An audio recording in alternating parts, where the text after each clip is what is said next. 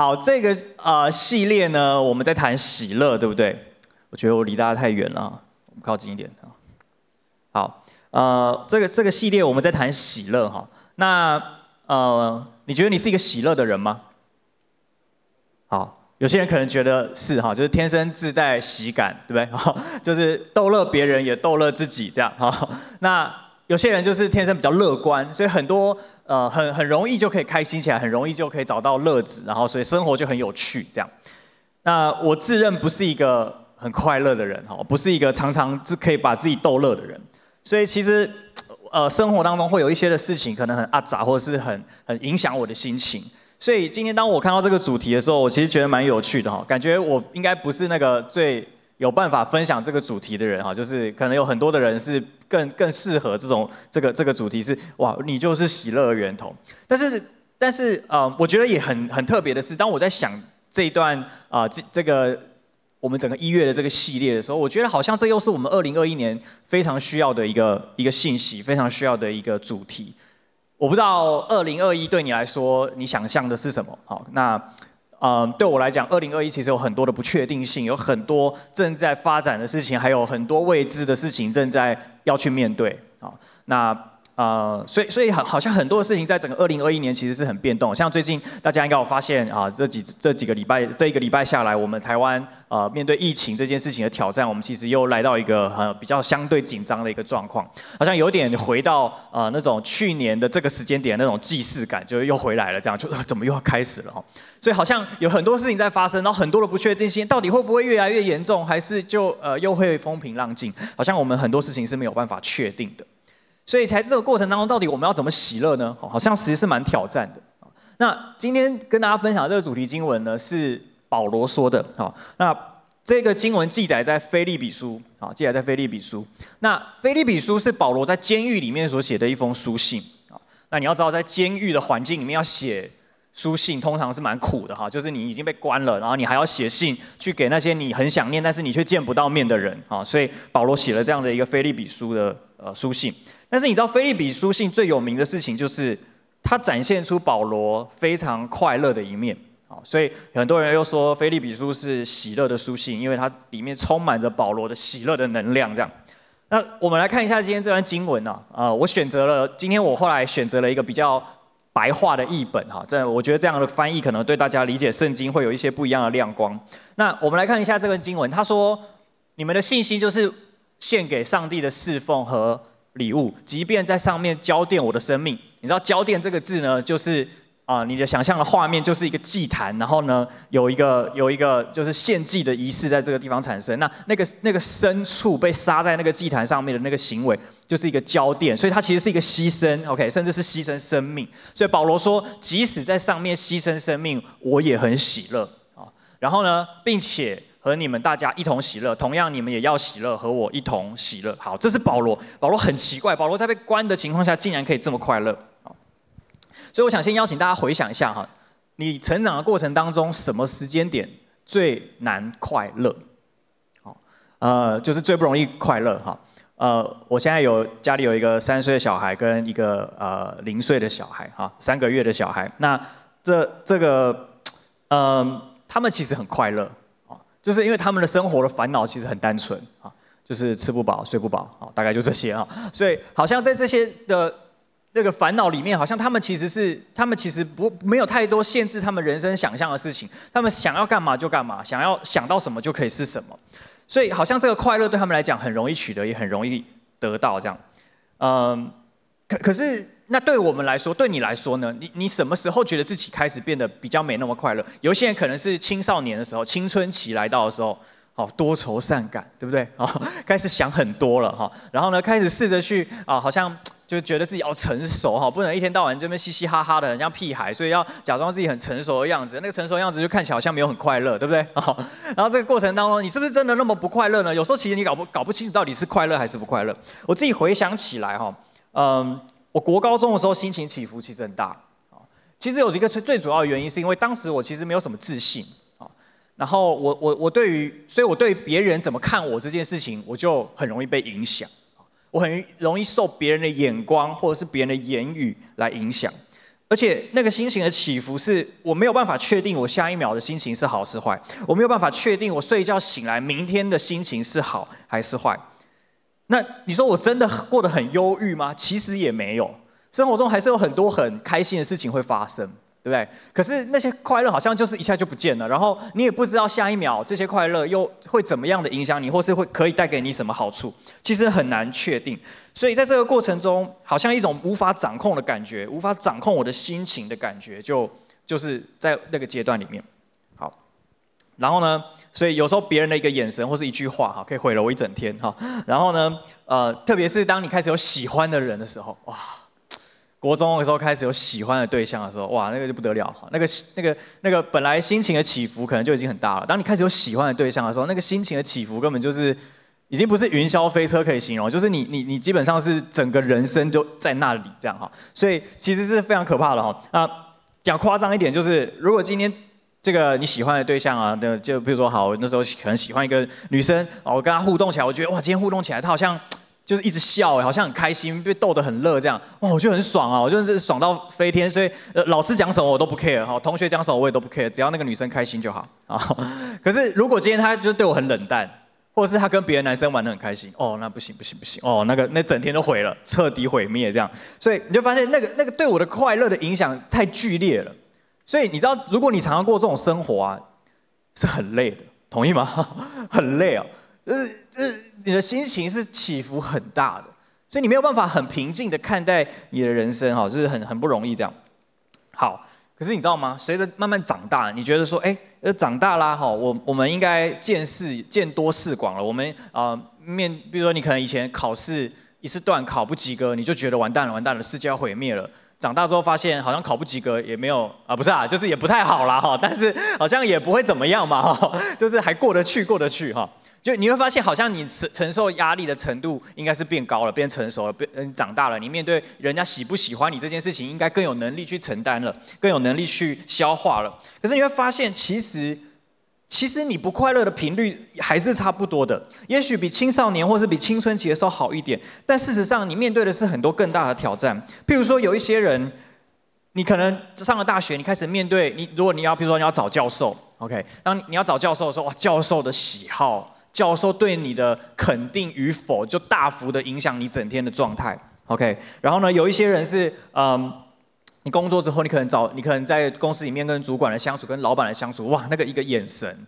哦，或是同事、部门的一些主管的眼神，有时候一个眼神就大概决定了很多事情啊，包含你接这个这个年终到底会加多少趴，大概就告诉你了。然后呢，你你还会面对什么？如果你开始工作，你开始你可能是做业务相关的呃的的工作的话，你客户这些的回信哦，有时候一封信可能毁了你一整天，因为那封信跟你原本预期的差距太大，你完全无法承受这封信的背后所带来给你生活的影响，所以你非常的不开心。我如果你去。啊、考试像我们知道这今天是学测，对不对？OK，好接下来有一些人可能就会开始投啊、那个志愿啊，然后有时候有机会去面试。你知道去面试的时候，主考官、面试官就是你的哈、哦、大大人哈、就是你不最不能得罪的就是这些面试官，所以他们的喜好，他们喜不喜欢你就就直接影响你的一整天。好、这很真实，非常真实。所以你觉得好像我应该承可以承受啦。但你发现没有，这个世界的挑战没有打算放过你啊！这个世界的挑战是越来越大的，所以你到每到一个阶段，你就面对那个阶段正在面对的挑战，这些挑战一样在冲击我们的心情。你也许曾经听过这个说法，在一些的激励讲座，甚至在这个讲台上，你听过一个说法是：不要把自己的快乐的钥匙交给别人，对吗？OK，我们都都听听过这个说法。好，呃，所以你真的有试着把钥匙拿回来的，举手。OK，应该有一些人会做吧，哈，就是啊，我再不要管他们来，我就就不要管他们，哈。好，你如果你真的开始这样做，你会发现，的确好像稍微你可以把一些主导权拿回来，一下下。然后呢，你就会发现，继续发现一件血淋淋的事实，就是即便你把钥匙抢回来，交放在自己的手上，可是连你自己可能都是你无法掌控的一个因子。你一定有这种经验吗？情绪突然间就是低落，不知道为什么，对不对？啊，早上起床看谁都不顺眼，也不知道为什么。而且这个情绪可能一整天都在，不是起床气。你本来以为起床气，对不对？没有，一整天都在起床气，那就觉得到底发生什么事啊？然后呢，可能有时候就是心中突然有一种无名火，就觉得怎么会这样？可是你其实人家真的问你怎么样的时候，问你怎么了的时候，你讲不出来，你自己也觉得奇怪，我今天到底是怎么回事啊？然后呢，甚至有时候人家只是关心你说，哎，最近好吗？哈，就是最近看你啊，今天看起来很累啊，最近好吗？你就觉得好像是那个那个那个信用卡公司要跟你催缴催缴账单一样，听到这种就觉得很不舒服，这样。就是很多时候我们的心情、我们的感觉是别人没有办法理解的，甚至连我们自己都无法控制的。OK，所以在这种情况下，你会发现，就算我把钥匙从别人手中一个一个拉回来，但是连我自己都搞不定的话，这个快乐对我来讲仍然是有距离的东西，仍然是一个我无法期待、无法控制的事情。很多时候我们连自己都搞不定，所以我们生命中一个很深刻的问题出现了，就是我凭什么快乐？我凭什么相信自己是可以快乐的？好，所以今天这段经文是我今天最想要鼓励你、最想要跟你分享啊，就是保罗到底凭什么这么快乐？诶，你要知道保罗现在这个处境是他被关，那你要知道保罗在这个他被关在罗马的呃地方的时候，其实他不是真的被关在一个嗯。你想象中的监狱里，OK，他有点像是被软禁在一个房子当中，就是一个住住宅当中。所以你不觉得跟我们今天的时代有一点很像的东西，叫做隔离，懂吗？啊，你如果今天出国，好从国外回来，你就先隔离，对不对？啊，住在那个隔离的啊旅馆啊，啊，或者是或者是这个自自主管理这样，你就不能出去哈，你不能跟人接触。所以你知道那个隔离的过程，那差别是什么？差别就是你在隔离的时候不会有人。不会有人真的在门口盯着你不准出来嘛？但是保罗在被关的时候是有士兵会在那个住所的地方看守，他不能够出门的。OK，所以除了他被关、他被呃隔离之外，他不能跟外界接触之外，他其实是被限制行动的自由。OK，所以这样子的一种情况下，到底他凭什么喜乐？而且你注意看这个经文哦，这个经文一句经文里面提到了四次喜乐，那想必是非常喜乐才会讲四次嘛。而且这四次里面还有两次特别用了一个不同的字眼去描述它，叫做“一同喜乐”。你想到“一同喜乐”，你会想到什么？你可能会想到小组出游，对不对？啊，小组一起出去玩，很开心嘛。那寒假到，对不对？大家约一约出去玩，很开心。还有那什么，一起去打桌游，对不对？或者是。或是干嘛？可能呃，有些人我们一起约着打电动哈，然后就是呃破纪录，好像我们一起做些事情，或是大学生哈，高国高中生也会，大家都会喜欢唱卡拉 OK，对不对？然后去唱卡拉 OK 的时候就很嗨嘛哈，然后就是哦，就是也不知道在自己在唱什么嘛啊，就是大家也不知道你在唱什么啊，你也不知道大家在唱什么，但是大家就很开心这样，所以好像那种一同快乐的画面是很鲜明的，对吗？可是你想想看哦，保罗在这样被孤立的一个情况，被隔离的一个情况，他到底是怎么想象一同喜乐这件事情？那个画面对他来讲是什么啊？OK，我讲这么多，我是希望引起你的一个兴趣是，我们，我想邀请你今天一起来重新想一想，我们到底凭什么快乐？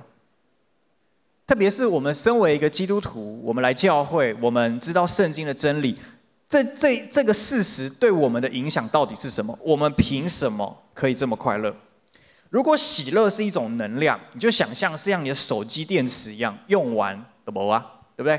啊，手机。所以当你的手机快没电的时候，啊，那个跳出那个低电量通知的时候，你就心里面就觉得有点压力啊。特别是我今天你是去旅行，或者是你你你没有带行动电源，你没有带充电，你附近没有充电的设备，你就很焦虑，觉得我手机没电怎么办？好，所以那个那个感觉是一样的。那就算是行动电源也会有没电的时候嘛。所以你什么时候可以最安心的、无限制的使用你的手机？不管你要打电动或者是你要上网，就是当你插着一个电源的时候，对不对？因为那个有一个源源不绝的能量啊，至少你当下认为它是源源不绝的啊，在地球被耗尽之前，它是源源不绝的，然后供应着你这只小小的手机的需要的电量，让你可以在这个地方享受它带给你的功能。其实快乐是这样嘛。快乐是一种力量，快乐是一种让你能够开心的事情。可是实际上，我我不知道你有没有发现哦，你真的在追寻快乐吗？一定有，但是你大部分的时候在追寻什么？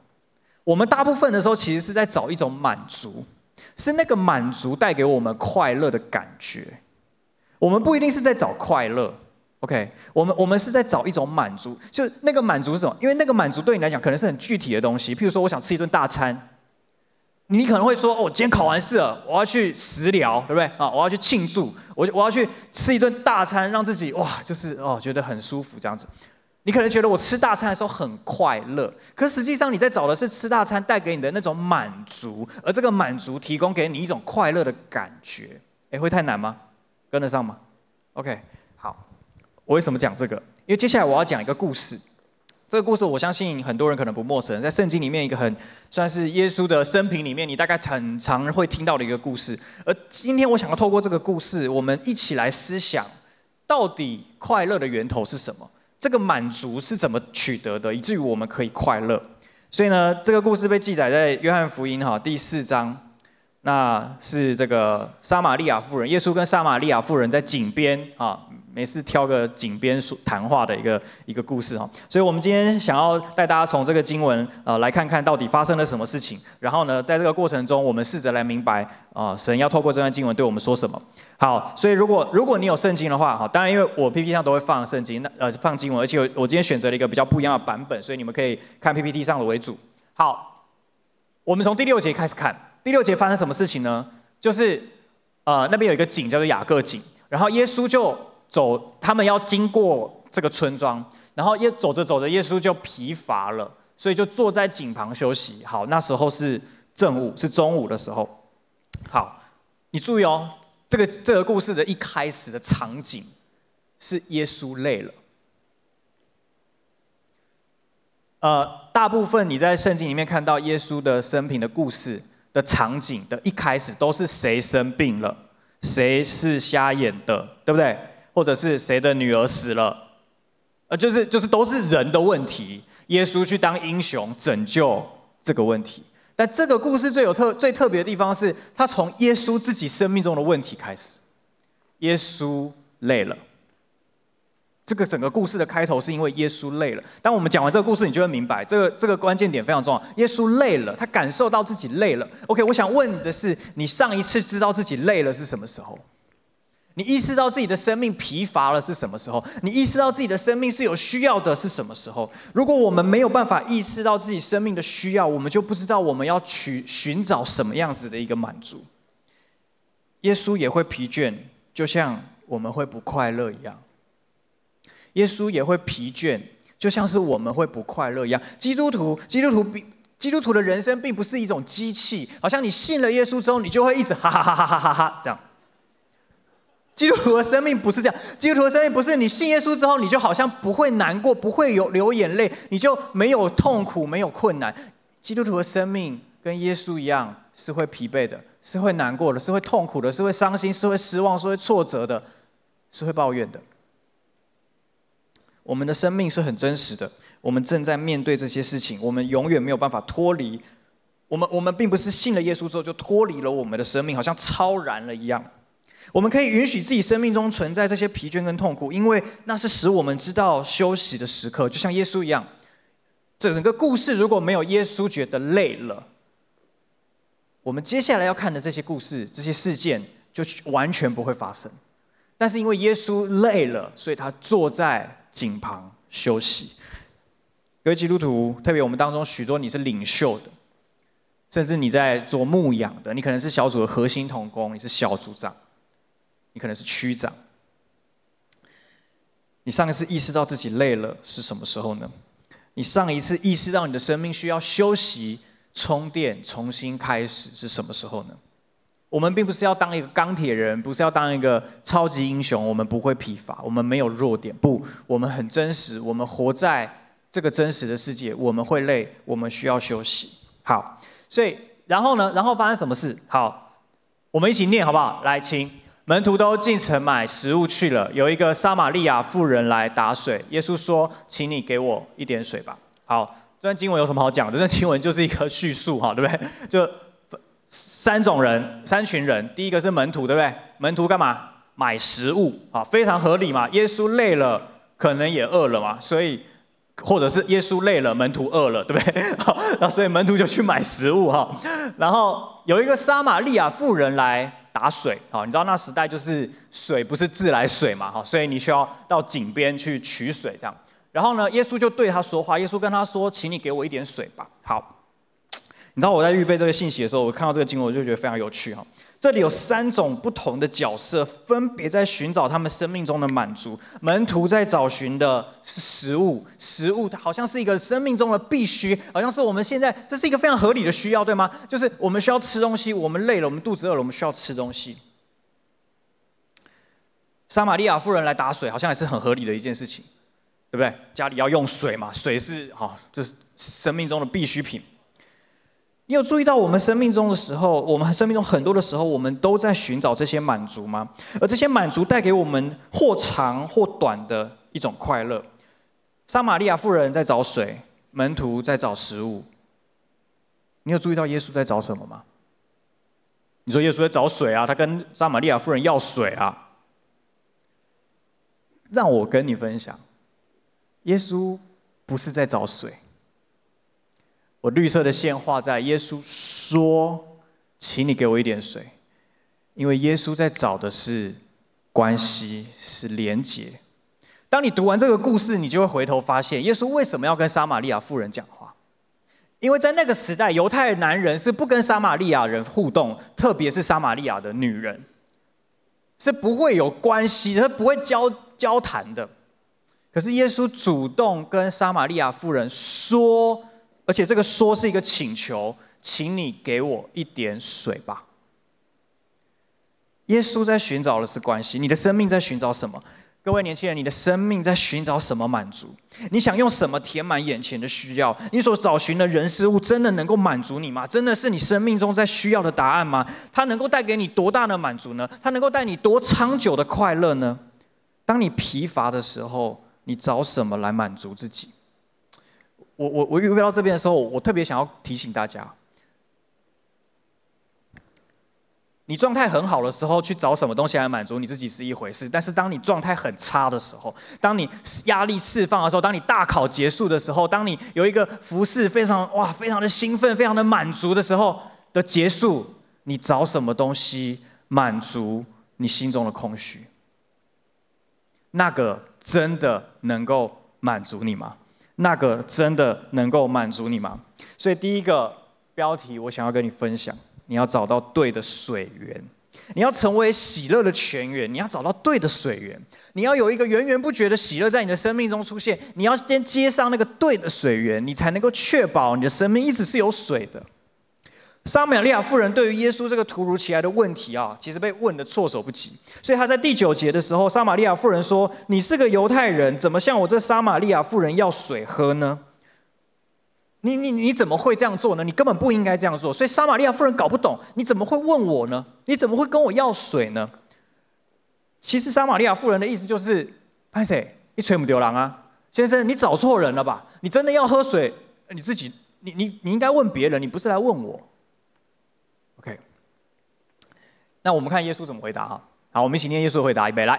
耶稣回答说：“要是你知道上帝的恩赐，又知道向你要水喝的是谁，你早就求他了，他也早就把活水给你了。”好，你注意一下，这里有一个很重要的叙述，在耶稣的回答里面，他说：“如果你知道上帝的祝福、上帝的恩赐、恩典，或是你翻译成恩典。”又知道向你要水喝的是谁，你早就求他，他也早就把活水给你。所以换句话说，耶稣真正要做的事情是后面那件事情。你听懂吗？他前面这个要水喝的这个水，就是那个井里面的水。可是耶稣的重点不在那个水，耶稣的重点在后面那个水。耶稣说：“如果……所以，我刚刚说我们要找到对的水源。你所以你觉得对耶稣来说，耶稣在找的是什么水？耶稣不是在找井里的水。”耶稣在找的是生命的水，是这个活水，因为他生命中是有活水的，所以他知道，当撒玛利亚妇人回应他的话的时候，他知道这是我的机会，我要告诉你，你的生命中有一个更重要的需要，是你所不知道的。你以为你好像以为是我需要水，不，但是我看见你生命中，你才是那个需要水的人。也许你以为在找身体所需要的水分。但我想要让你看见，你生命中更重要的水是心灵的水。这个心灵层面的水才是你真实的需要。所以对撒玛利亚妇人来说，这是一个从来没有想过的事情。所以同同样，今天我也想要问你在座的各位，还有在线上所有在听这篇信息的人，你有没有想过，你生命中真正需要的是什么？是那一些你很习惯用来满足你自己，或是麻痹你自己的那些事情吗？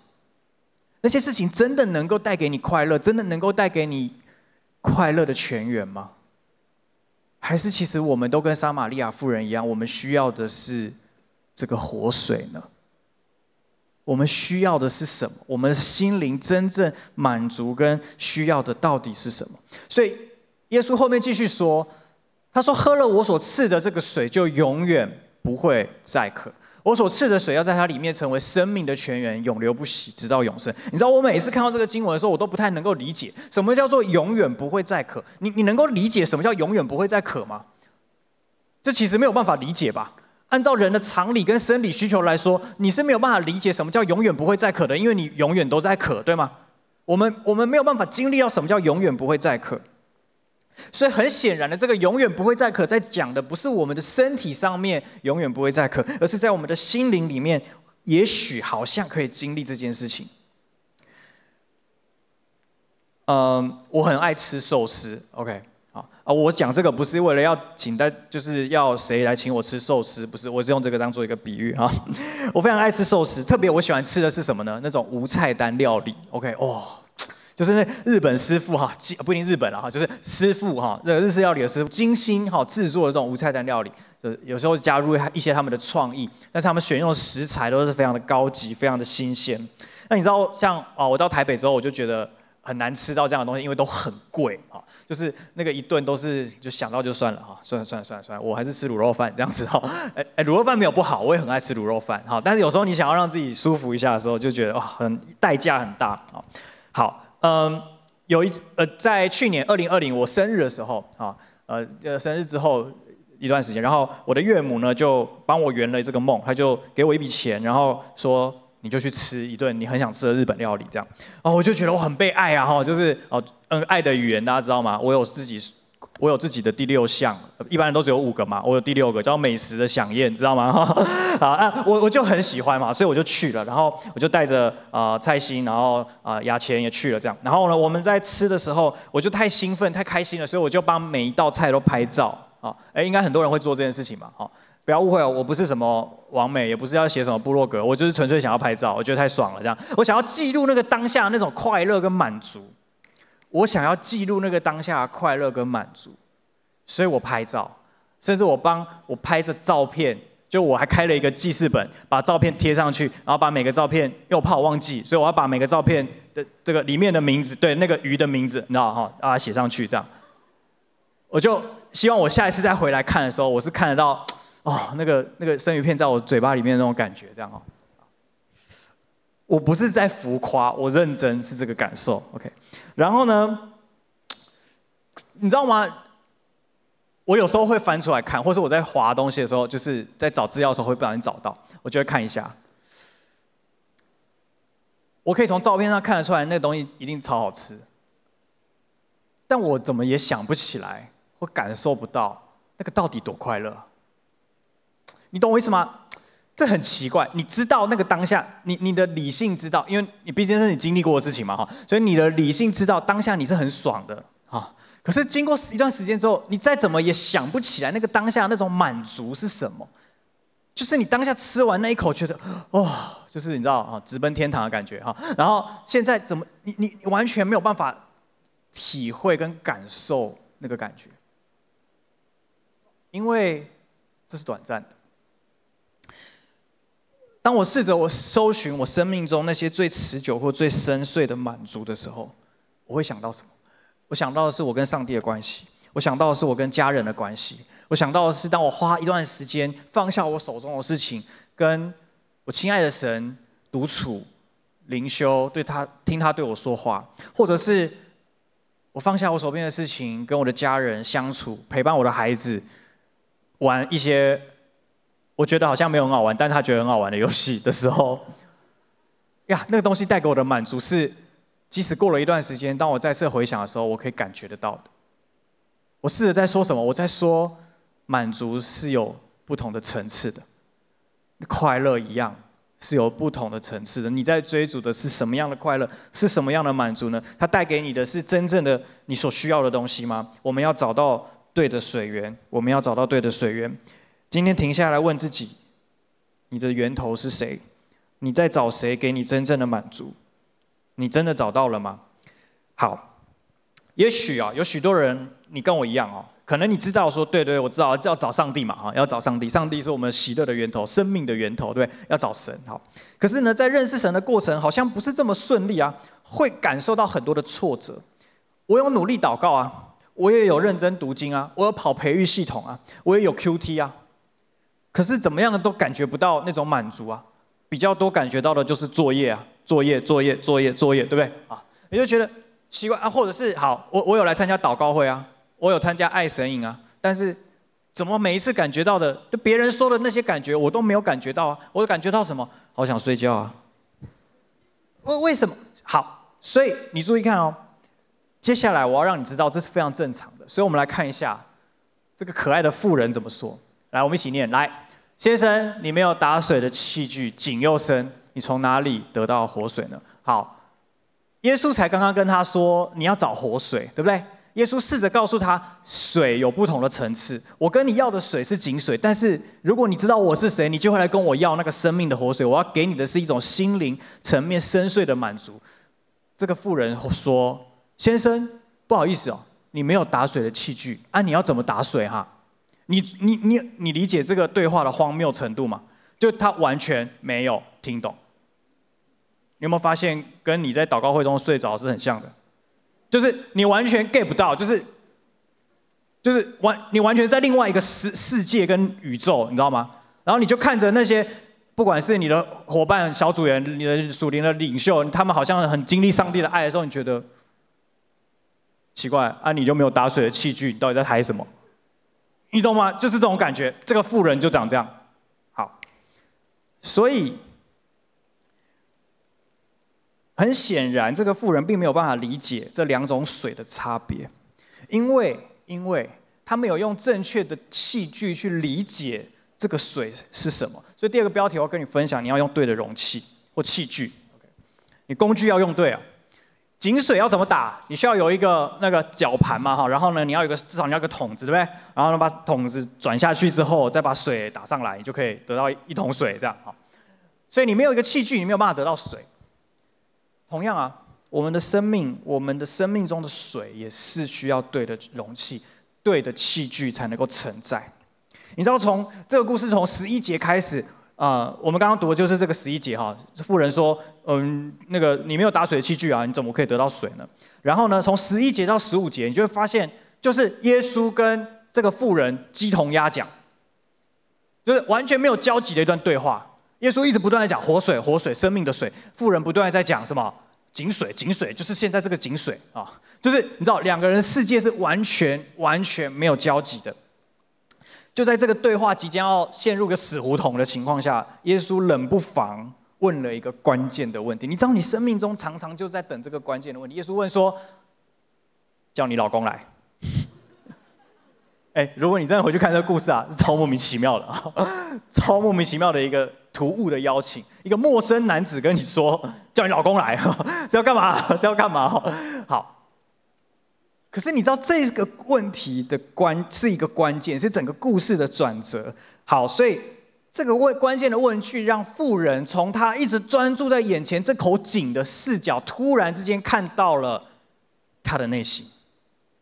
所以这个妇人这么说：“我没有老公，我没有丈夫。”耶稣说：“你说的对，你没有丈夫，因为你已经有过五个丈夫了。现在跟你同居的也不是你丈夫，你讲的是实话。”这个妇人的生命中的满足来自男人，换了五个男友，第六个也还没有真的跟他哦成婚啊。她不断想从男人身上找到满足跟快乐，但最终她对自己的认知是：我没有丈夫。你对自己的认知是什么？你对自己的生命中的认知是什么？你会觉得自己，你你会对自己的评价是什么？你觉得你有得到满足吗？还是你常常觉得我是一个不满足的人？我永远觉得别人的比较好，我的总是比较不好。我永远觉得我没有办法得到我真正想要的，即便我一直不断的尝试，一直，你知道，对富人来说不就是这样吗？他一直不断的尝试，这个男人对我不好，我就换下一个，下一个又对我不好，我再换下一个，我不断的换，不断的换，每一次的受伤，又每一次的愿意站起来，每一次的再去相信一个男人，但每一次再次的受伤。我们的生命是不是这样？我们一直在找很多的东西来满足我们，然后我们不断的失望，我们不断的受伤。呀，因为我们没有用对的东西，我们没有用对的器皿去看待。你的一生寻寻觅觅，可是各位，好消息是什么？好消息是，这个富人、男人，或者是感情，或者是婚姻，肯定是这个富人生命中一个巨大的污点。这个巨大的污点，竟然成为他遇见耶稣的破口。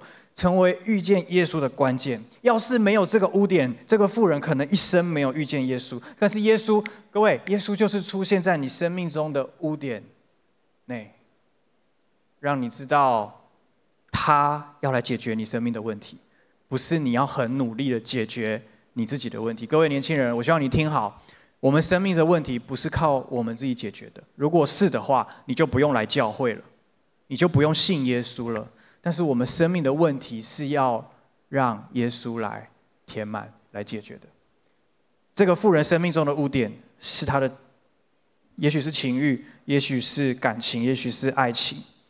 可是这个污点使他与人群隔绝，他没有办法跟大家一起，因为他的名声可能很臭。但是，但是这个污点却成为整个村庄的祝福，因为他是那个第一个遇见。耶稣的人，而你生命中的软弱是什么？我想问的是，你生命中的无能为力的是什么？你寻寻觅觅的满足跟快乐是什么？有时候你觉得你陷入某种恶性循环，像这个妇人一样。我想告诉你，那正是耶稣要找到你的地方，那正是神迹要发生的地方，那正是你与上帝相遇的地方。耶稣说：“你说的是实话。”这句“我没有丈夫”成为这个妇人生命中一个关键的告白，是“我没有丈夫”，对，我没有丈夫。所以我的问题就是我没有丈夫，我的问题就是我没有办法满足，对，所以我终于发现你在讲什么了，我终于知道我生命中还有一个更深的需要，远比我眼前的这口井还要更重要，就是我内心的空虚。各位年轻人，在我们追逐这个世界上许许多多名和利、许许多多时时尚潮流流行的时候，我们有没有注意到我们生命中有一个更深的空虚，是上帝要来满足的？我们生命的转变，往往来自于那一些诚实面对自己的时刻。今天爱你的天父也在问你，他也在他深刻的认识你、了解你，他知道你的软弱，他也渴望能够让你遇见他。汲取活水的容器，不是追求一个更好的宗教表现，而是来自于诚实的面对自己心灵的软弱。我再讲一次，汲取活水的容器，不是追求一个更好的宗教表现，而是来自于诚实面对自己心灵的。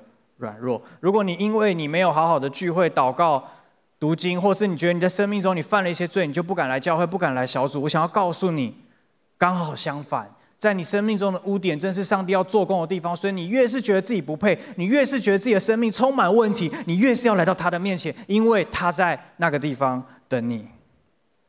我们的生命真正跟神的关系是建立在心灵和诚实上。我们一起念这个大家很熟悉的经文，一杯来。神是个灵，所以拜他的必须用心灵和诚实拜他。讲拜他好像很严肃哈，其实就是跟上帝建立关系嘛。你跟上帝建立关系，你跟你的朋友建立关系要用什么？讲求诚信，对不对？讲义气，真诚的交朋友。我们跟上帝的关系不也是如此吗？我们能不能用心灵和诚实来面对他？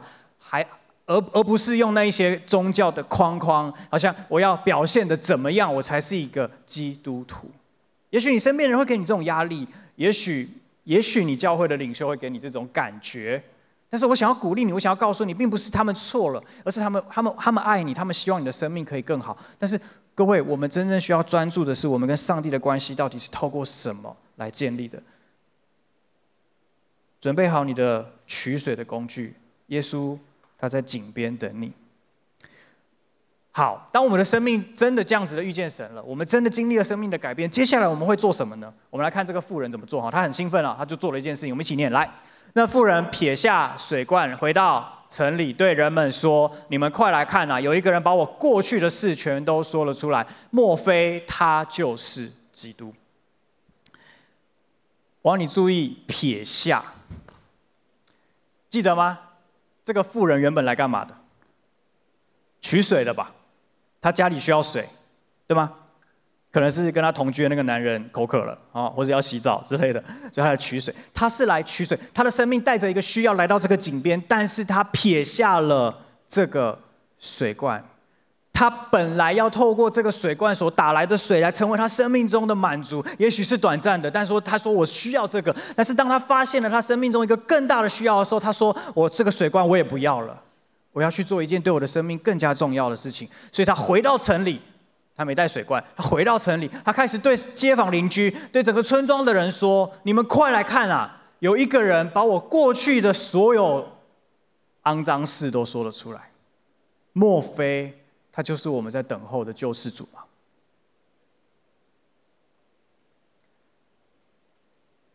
你的生命要撇下什么？当当你找到那个喜乐，当你找到那个更大的喜乐，你觉得你要撇下什么？然后你会产生什么样子的一个行动呢？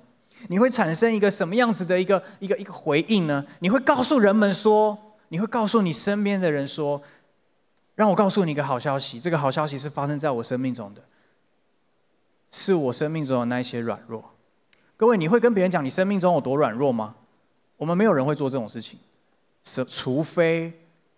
你先经历了这个更大的满足，你先经历了这个更大的水源，在你的里面成为一种喜乐的力量。你注意到这个这个经文所描述的一个图像，这个妇人绝对不是哭着去找他的邻居，你懂？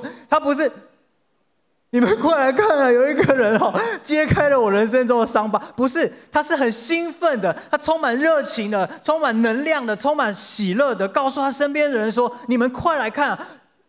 我知道我很烂，但有一个人把我多烂都讲出来了。难那难不成我真的遇到基督了吗？你们要不要来看？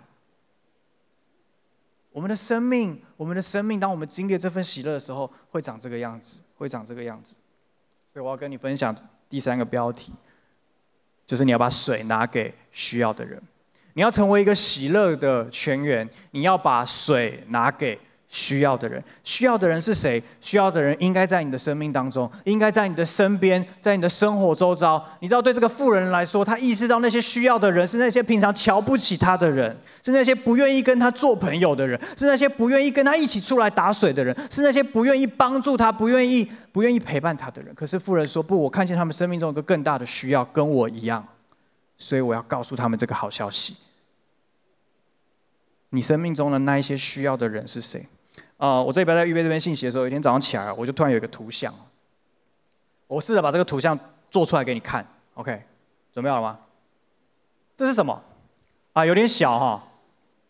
这是什么呢？哈，这个就是我，你想象一下你的心情哈。有时候我们的人生就是这样嘛哈，我们会不小心进入哦哦，可以用这个啊。我们会不小，我们我们本来可能心情还不错哈，可能你人生遇到一些事情啊，或者也没有遇到一些事情，那你突然之间就开始越来越低低。落，越来越低落，然后呢，越来越低落，可能就会到一个谷底。然后呢，有时候有些人会再反弹，有些人就不会反弹了啊。那 anyway，可能人生就是会这样，一些起起伏伏，心情上的起起伏伏啊。那实际上就是这种感觉，就是一直这样，然后这样，所以你的人生就很混乱，对不对？你觉得好烦哦，好累哦。但是我的人生为什么情绪一定要这么抗，一定要这么的起伏吗？一定要这么的这么的累吗？一定要这样一直天天到晚这样，张力很大吗？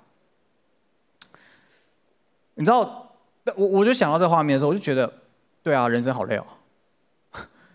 如如果我们每天的心情都长这样，就每每一次新闻报什么事情，或是我们的生活发生什么事情，我们的心情就要这样子摆荡一次。哇，人生太累了吧，太累了吧，太累了吧。但是你知道吗？当我们经历了上帝的恩典，当我们找到那个对的水源，当我们预备好对的器具，我们用心灵跟诚实来到上帝的面前，让他出现在我们生命中的那些低谷跟那些软弱的时候，然后当你猛然回首，看着你过去的自己，看着这一路走来的过程，你会发现这些的起伏，好像一抹微笑一样，成为你生命中的一个记号。记录着你生命中所经历的那些最真实的喜乐，你知道，我就看到这个画面，我就看到那个笑容就出现了。也许是低谷吧，也许真的很低潮吧，也许真的自己没有办法起来吧，也许，也许我的生命就是就是没有办法控制吧，也许我的心情就是我无法掌握吧。但是，为什么那不可能是上帝在画下他的一抹微笑在你的生命当中的一个过程？为了使我们记得他是何等恩待我们。祝福我们的神，他是这样子真实的参与，跟我们一起经历生命高山低谷的神。耶稣在井边找到撒玛利亚妇人，他在今天，他也在找你，他在找每一个他所爱的儿女。不管你的种族、文化、性别、喜好、学校、工作，他在找你，因为他认识你，他渴望你经历他。的爱，渴望你经历他的真实。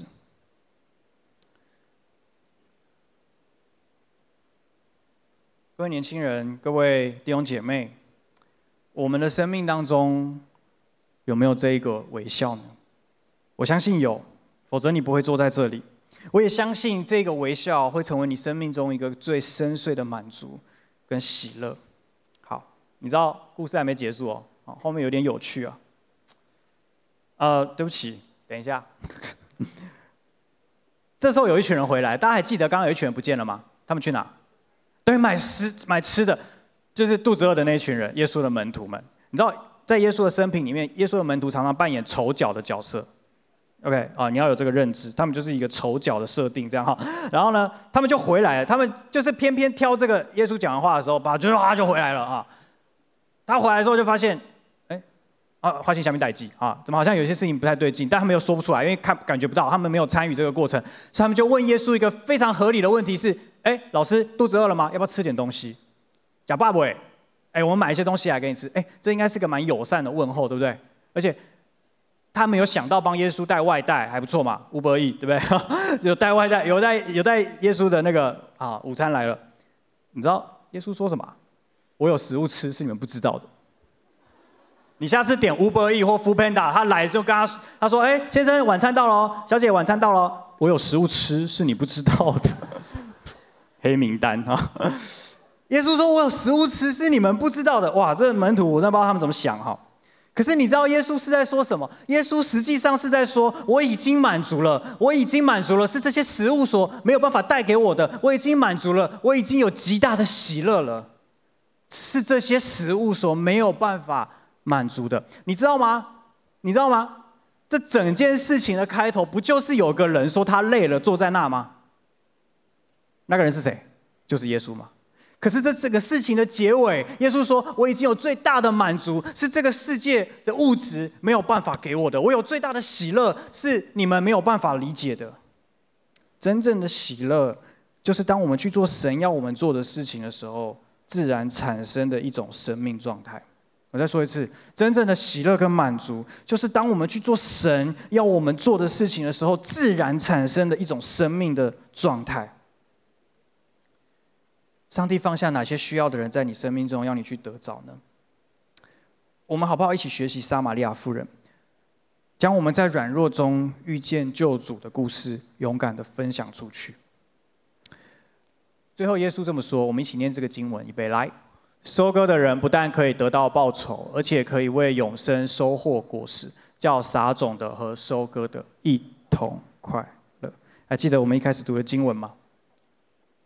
保罗说：“你们要跟我一同快乐。”一个在监狱里面被隔离的人说：“你们要跟我一同快乐，因为我跟你们一同。”快乐，保罗为什么能够一同快乐？保罗为什么能够想象那个一同快乐的画面？他为什么能够感同身受，真的感受到那个喜乐？是因为他在做上帝要他做的事情。他把这个水拿给需要的人。你的生命在什么阶段，在什么状态呢？你也渴望无论如何都能够享受这种快乐吗？保罗可以。耶稣可以，撒玛利亚妇人可以，我们都可以。弟兄姐妹，我们并不孤单。也许你已经觉得自己孤单很久了。也许现在正在收看这场聚会跟我们一起敬拜神的人，甚至你是在被隔离的状态，又或者你的国家、你的地区是封城，你没有办法跟太多的人接触的，甚至有可能你住在医院的病房当中。我们很想要告诉你，借着我们的信心，还有上帝的救恩，我们可以站在一起，我们可以一同喜乐。你可以为你的环境中带来喜乐的泉源，因为那个活水就在我们的心里，耶稣就在我们的心里。我们一起来祷告。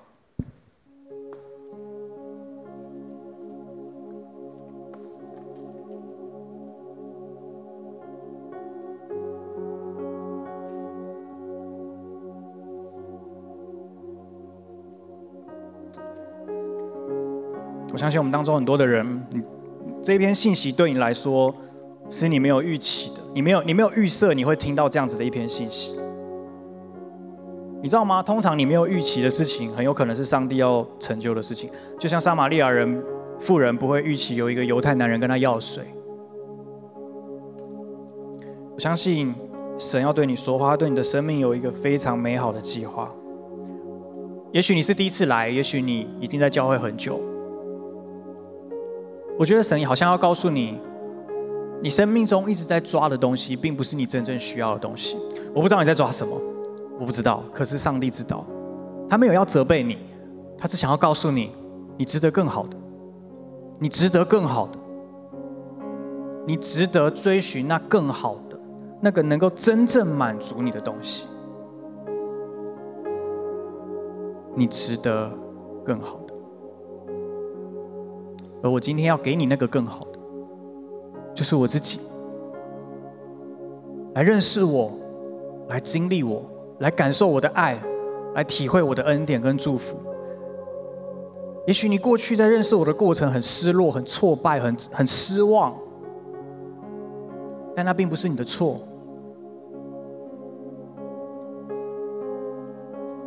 也不会改变我想要找到你的初衷。我渴望认识你，我渴望让你遇见我。我会主动来找你。我相信神要我对你说这句话，我会神说他会主动来找你，就像耶稣主动来到井边坐在那里。耶稣。耶稣意识到这件事情是来自于他的疲惫，来自于他的、他的、他的、他的、他的疲乏。但但他当他坐在那里的时候，他知道他接下来他要去找到一个人，而这个人成为一个祝福的起点，而这个起点成为一个一个村庄的祝福，成为一个国家的祝福，成为一个城市的祝福。你的生命也许就是那一个起点，成为你的家庭、家族、你的班级、你的职场的一个祝福。也许就是你。耶稣说。我要来找你，我要到井边来等你，我要让你遇见我。我们当中还有一些人，嗯，我觉得好像神在鼓励你，去看见你身边那些有需要的人。但是我特别觉得上帝要鼓励你的是。不是那些过去你认为有需要的人而已，而是有一些你从来没有想过的人。就像撒玛利亚妇人，从来没有想过，她有一天会成为全村的祝福。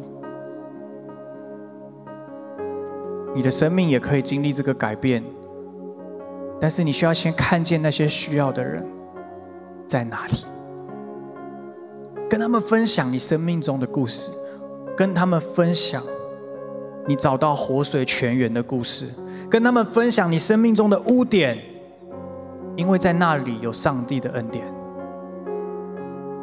跟他们分享，你会看见上帝的作为，你也会开始感受到那份喜乐在你的里面涌流出来，是真实的，是这个环境无法夺走的，也是永恒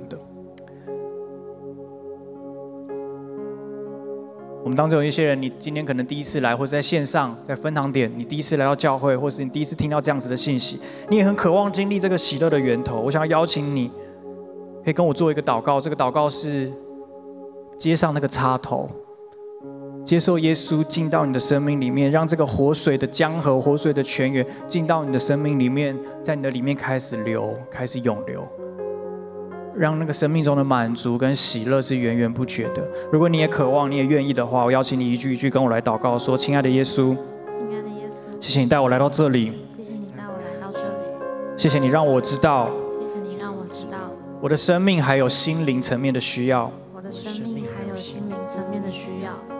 我邀请你进到我的生命中来，我邀请你进到我的生命中来，成为我的活水泉源，成为我的活水泉源，让我经历真正的满足跟喜乐。”让我经历真正的满足跟喜乐，成为我的朋友，成为我的朋友，请听我生命中的每一个需要，请听我生命中的每一个需要，成为我的救主，成为我的救主，饶恕我所犯过的错，饶恕我所犯过的错，也成为我生命的主，也成为我生命的主。我把我的一生，把我的一生交在你的手中，交在你的手中，求你继续带领我，求你继续带领我。这样子的祷告，这样子的祷告，奉靠耶稣基督的名，奉靠耶稣基督的名，Amen。如果你做这个祷告，我非常恭喜你，上帝的恩典祝福已经倾倒在你的生命当中。你要开始经历这份活水，好不好？你觉得今天的信息有对你有产生帮助吗？有帮助的，拍手归荣耀给神，好吗？哈利路亚。